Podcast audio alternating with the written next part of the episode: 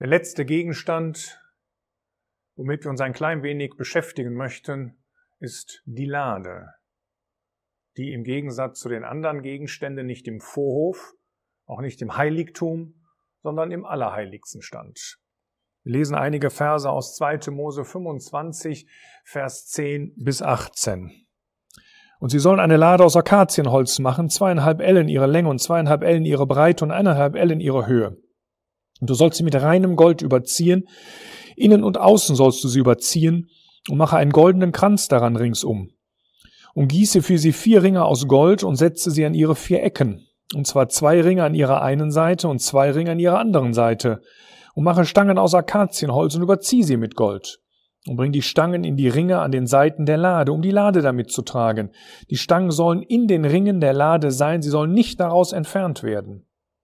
Und lege in die Lade das Zeugnis, das ich dir geben werde. Und mache einen Deckel aus reinem Gold, zweieinhalb Ellen seine Länge und eineinhalb Ellen seine Breite. Und mache zwei Cherubim aus Gold. In getriebener Arbeit sollst du sie machen an beiden Enden des Deckels. Vers 22. Und dort werde ich mit dir zusammenkommen und von dem Deckel herab zwischen den beiden Cherubim hervor, die auf der Lade des Zeugnisses sind, alles zu reden, alles zu dir reden, was ich dir an den Kindern Israel gebieten werde. In dem Allerheiligsten, diesem kubischen Raum, dort in dem Heiligtum, abgetrennt durch den Vorhang von dem Heiligtum, befand, nur, befand sich nur ein einziger Gegenstand, nämlich die Bundeslade mit dem Deckel. Dass die Bundeslade sehr wichtig in den Augen Gottes ist, sieht man zum einen daran, dass sie äh, eigentlich das erste Gerät ist, das erwähnt wird und beschrieben wird, wie es gebaut werden muss. Dass wir zweitens 21 verschiedene Bezeichnungen für die Bundeslade im Wort Gottes haben. Das heißt, Gott hier beginnt hier zunächst einmal mit dem, was ihm am wichtigsten ist nämlich der heiligste Gegenstand in seiner Wohnung, und das ist sein Thron. Und gleichzeitig ist die Lade auch ein Bild von seinem Sohn. Es ist der Thron Gottes, der gegründet ist auf die Person seines eigenen Sohnes, nämlich Jesus Christus. Es handelt sich um eine Art Kasten aus Akazienholz. Sie war zweieinhalb Ellen lang, eineinhalb Ellen breit und eineinhalb Ellen hoch. Von innen und von außen war sie mit Gold überzogen, das heißt nichts als Gold war zu sehen. Auf der Oberseite befand sich rundherum ein goldener Kranz. An den vier Ecken waren vier goldene Ringe, zwei auf jeder Seite, und durch die Ringe waren zwei Stäbe aus Akazienholz, die ebenfalls mit Gold überzogen waren, die niemals von der Lade wieder entfernt werden durften. Oben auf der Lade lag ein Deckel aus reinem Gold. An den Enden war aus demselben Stück äh, jeweils ein Cherub getrieben. In der Lade befanden sich auf alle Fälle die zwei Tafeln des Gesetzes. Dann zu gewissen Zeiten auch der goldene Krug, der das Manna enthielt, und der Stab Aarons, der gesprost hatte, wie wir das in Hebräer 9, Vers 4 lesen können. Wovon spricht das Ganze und was bedeutet das überhaupt? Nun, die Bundeslade bestand aus Akazienholz und es ist da klar, dass das ein Hinweis ist auf die Menschheit des Herrn Jesus. Aber dann war sie mit reinem Gold inwendig und auswendig überzogen und das zeigt uns etwas von der Gottheit des Herrn Jesus. Das heißt, die Bundeslade anspricht, an sich spricht nun auch von dem Herrn Jesus, von dem Sohn Gottes, auch wenn sie eben mit dem Sühnedeckel den Thron Gottes darstellt. Alle diese Maße waren nicht ganzzahlig. Wir hatten immer zweieinhalb Ellen und eineinhalb Ellen. Und das ist eigentlich das, was Paulus schon in 1. Korinther 13, Vers 9 äh, niederschreibt, nämlich, dass wir nur stückweise erkennen. Und der Herr sagt das selbst in Matthäus 11, Vers 27, dass niemand den Sohn erkennt als nur der Vater. Das Akazienholz, das gab der Lade die Form. Die Erscheinung der Lade war aber nur Gold. Das heißt, wir sehen, die göttliche Natur überscheint, überstrahlt die Knechtsgestalt des Herrn Jesus. Also auf der einen Seite hat sich der Jesus zu nichts gemacht und auf der anderen Seite hat er vollkommen seinen Gott und Vater offenbart und dargestellt. In einer so wunderbaren Weise, dass Johannes später einmal schreiben konnte im ersten Johannesbrief, Gott ist Licht und Gott ist Liebe. Man könnte sich die Frage stellen, woher weiß Johannes das? Er weiß es deswegen, weil er drei Jahre mit dem Herrn Jesus den Weg gegangen ist. Weil der Jesus seinen Vater in dieser wunderbaren Weise vollkommen dargestellt hat. Das heißt, die Lade ist hauptsächlich ein Bild von dem Herrn Jesus als Mensch auf dieser Erde, der aber gleichzeitig der ewige Sohn Gottes war und deswegen Gott vollkommen darstellte in seinem Leben. Ich möchte einmal noch zwei Stellen anführen, die uns das zeigen. Einmal aus dem Römerbrief aus Römer 3. Da heißt es nämlich in Vers 25, äh, den Gott dargestellt hat als ein Sühnmittel durch den Glauben an sein Blut zur Erweisung seiner Gerechtigkeit wegen des Hingehenlassens der vorher geschehenen Sünden. Und die zweite Stelle ist im Hebräerbrief in Kapitel 9.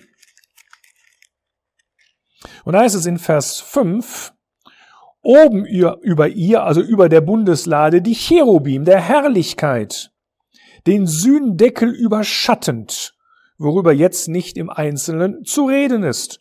Und das Wort für Sühndeckel und Sühnmittel ist im Griechen genau das gleiche Wort. Und das zeigt uns eben, dass die Lade tatsächlich ein Bild von dem Herrn Jesus ist. In der Lade waren die Tafeln des Gesetzes. Und dass sie dort hineingelegt werden mussten, wird in 2. Mose 25 äh, wenigstens zweimal erwähnt. Und das zeigt uns die große Wichtigkeit.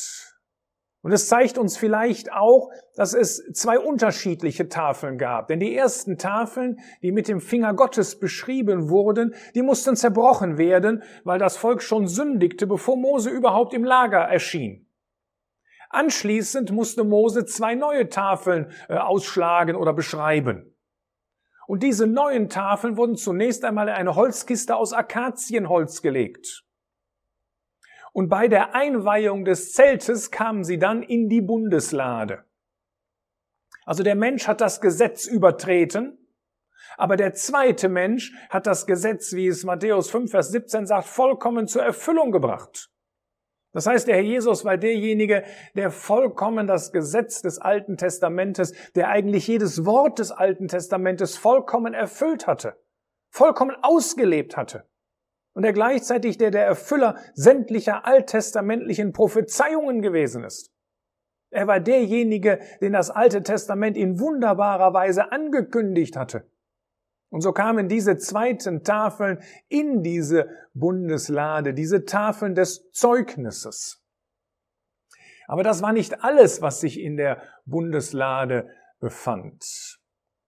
Denn dort lesen wir noch im Hebräerbrief, ich hatte das eben schon angeführt, dass dort noch der Krug mit dem Manna und dass dort ebenfalls auch der Stab Aarons gewesen ist, der gesprost hatte. In 1. Könige 8, Vers 9 allerdings lesen wir, ähm, als die Lade in den Tempel gebracht wurde, dass sich in der Tafel, in der Lade nichts anderes befand als die beiden steinernen Tafeln, die Mose dort hineingelegt hatte. Also haben wir nun einen Widerspruch oder wie kann man das Ganze erklären? Nun, die Lösung dieses Problems ist eigentlich sehr einfach. Es gab Zeiten, in denen befand sich nur ein Gegenstand in der Lade und es gab Zeiten, da waren drei Gegenstände in der Lade. Dass das Manna in die Lade kam, war schon interessant, denn 2. Mose 16 gesagt ganz klar, dass es verboten war, etwas von diesem Manna aufzubewahren. Einige von den Israeliten taten es trotzdem, obwohl sie es täglich sammeln sollten. Und das Ergebnis war, dass Würmer darin wuchsen und es wurde stinken in 2. Mose 16, Vers 20. Trotzdem heißt es in 2. Mose 16, Vers 32 bis 34, dass ein Goma Manna in einem Krug aufbewahrt werden sollte. Das Manna mit dem Krug wurde also irgendwann nach Aufrichtung des Zeltes in die Lade gelegt. Denn als Gott diesen Auftrag gab in 2. Mose 16, da war die Lade an sich ja noch gar nicht hergestellt. Vielleicht war das ein prophetischer Hinweis, wir wissen es nicht genau. Wir wollen uns das etwas genauer angucken. In 2. Mose 40, Vers 20, da liest man, oder da schreibt Mose, und er nahm das Zeugnis und legte es in die Lade und tat die Stangen an die Lade und legte den Deckel auf die Lade oben darauf. Und er brachte die Lade in die Wohnung und hängte den Scheidevorhang auf und verdeckte die Lade des Zeugnisses, so wie der Herr Mose geboten hatte. Also es ist völlig klar, dass zu Beginn ausschließlich die beiden Gesetzestafeln eben das Zeugnis in der Lade gewesen ist. Dann, wie gesagt, in 2. Mose 16 haben wir diesen interessanten Auftrag, den Gott, äh, den Mose, also, also den Gott zu Mose sprach und Mose anschließend zu Aaron, äh, nimm einen Krug und tu Manna hinein. Und zwar einen Goma voll, und dann sollte man es vor den Herrn niederlegen zur Aufbewahrung für eure Geschlechter, so wie der Herr Mose geboten hatte. Heißt es dann weiter, äh, so legte Aaron es vor das Zeugnis nieder zur Aufbewahrung. Vor das Zeugnis nieder heißt wohl hier erst einmal vor den Gesetzestafeln. Denn die Lade gab es ja noch gar nicht. Vielleicht auch ein prophetischer Hinweis, was einmal geschehen wird, wenn die Lade da gewesen ist. Also vor den Gesetzestafeln oder im Angesicht der Gesetzestafeln heißt eben nicht, dass das Manna auch in der Lade gewesen ist. Es kann auch vor der Lade gelegen haben und die Gesetzestafeln waren in der Lade, dann war das Manna auch vor der Lade. Etwas später in 4. Mose 17 haben wir einen weiteren äh, Hinweis in Vers 25 und da geht es jetzt nicht um das Manna, sondern da geht es um den Stab Aarons, der gesprost hatte. Da heißt es in Vers 25, bring den Stab Aarons vor das Zeugnis zurück, um ihn als Zeichen für die Widerspenstigen aufzubewahren. Das heißt, zu diesem Stab, also, also zu diesem Zeitpunkt, als ähm, Aaron diesen Stab nahm, äh, wird der Stab noch nicht in der Bundeslade gelegen haben. Denn sonst hätte man ja die Lade öffnen müssen, um ihn herauszuholen. 4. Mose 17, wo aber dieser Stab genommen wird, bei der Sünde der, der Rotte Koras, ähm, ist das ganz klar nach der Einweihung des Zeltes. Das heißt, nach der Einweihung des Zeltes gab es einen Zeitpunkt, da befand sich die Bundeslade, der goldene Krug mit dem Manna und der Stab Aarons, der gesprost hatte, in der Bundeslade. Als die Lade aber in den Tempel gebracht wurde zur Zeit Salomos, befanden sich wieder nur noch die Gesetzestafeln darin, wie das 1. Korinther 8, Vers 9 zeigt. Also muss Hebräer 9, Vers 4 den Zustand irgendwann zwischen 4. Mose 17 und 1. Könige 8 beschreiben. Das heißt, die Bestückung der Lade war zunächst einmal nur die Gesetzestafeln, und zwar von 2. Mose 40 bis mindestens 4. Mose 17.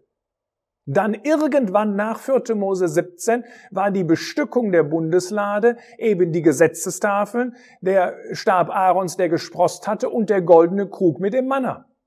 Und irgendwann sind die beiden letzten Gegenstände wieder entfernt worden und so haben wir in 1. Könige 8, Vers 9 nur noch die Tafeln des Gesetzes in der Bundeslade. Das hat natürlich auch eine geistliche Bedeutung, denn als die Bundeslade in den Tempel gebracht wurde, da war die Zeit der Pilgerschaft vorbei. Und das Manna und der Stab Aarons, das waren Hilfen für die Pilgerschaft durch die Wüste, bis das Volk Israel das verheißene Land erreicht hatte.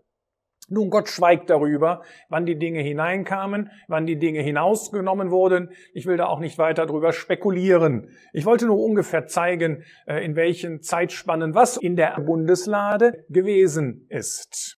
Der Stab Aarons und das Manna, das in dem goldenen Krug war, sind natürlich Bilder des Herrn Jesus. Bei dem Manna ist das relativ einfach zu verstehen. Es ist der Jesus, der Mensch geworden ist. Denn Johannes 6 zeigt uns, da sagt der Jesus selbst, dass er das Manna ist, das aus dem Himmel herabgekommen ist. Der Stab Aarons ist ebenfalls ein wunderbares Bild von dem Herrn Jesus. Und zwar einmal war es ein Stab aus Holz. Es spricht von der Menschheit des Herrn Jesus. Aber dann spross dieser Stab von sich selbst aus. Das heißt, wir sehen dort gleichzeitig die Kraft der Auferstehung. Und das zeigt uns, dass dieser Stab, der eben auch sproste, das heißt, der Leben in sich selbst hatte, ein wunderbares Bild von beidem ist.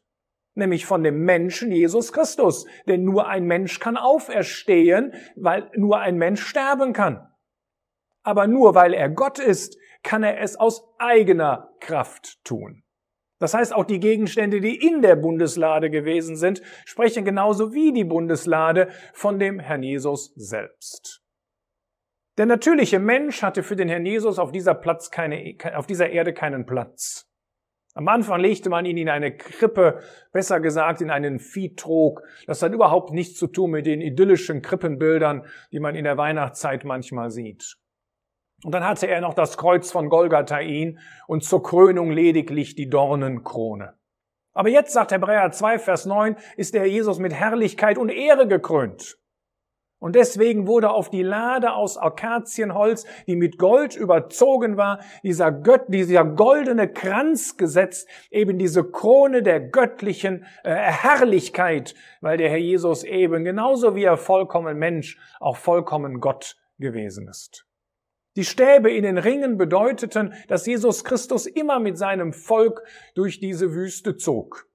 Wenn Sie Pilger, wenn das Volk Pilger sind, dann wird er auch ein Pilger sein und sein Wort erfüllen, das er selbst einmal ausgesprochen hat. Ich will dich nicht versäumen und dich nicht verlassen in Hebräer 13. Und auch wenn es große Schwierigkeiten gab, die Lade war immer die Lösung, aber nicht wie eine Art Glücksbringer. Das musste das Volk erleben, wenn sie dachten, wenn wir die Lade haben, dann wird uns schon nichts passieren. Sondern wenn man die Lade benutzt als einen Hinweis dafür, dass man auf Gott vertraute, dann war die Lade etwas, was half. Und am schönsten finde ich, sehen wir das auch im Buch Josua, ähm, als sie den Jordan überqueren mussten, wo der Jordan Hochwasser hatte, wo es eigentlich unmöglich gewesen ist, den Jordan zu durchqueren zu dieser Zeit.